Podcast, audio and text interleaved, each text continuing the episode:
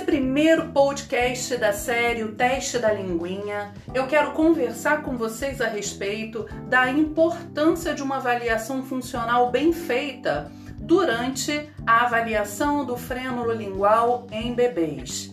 A gente precisa imaginar que a avaliação ela é constituída por duas partes extremamente importantes. A primeira delas é uma avaliação anatômica que precisa necessariamente estar linkada com uma avaliação funcional.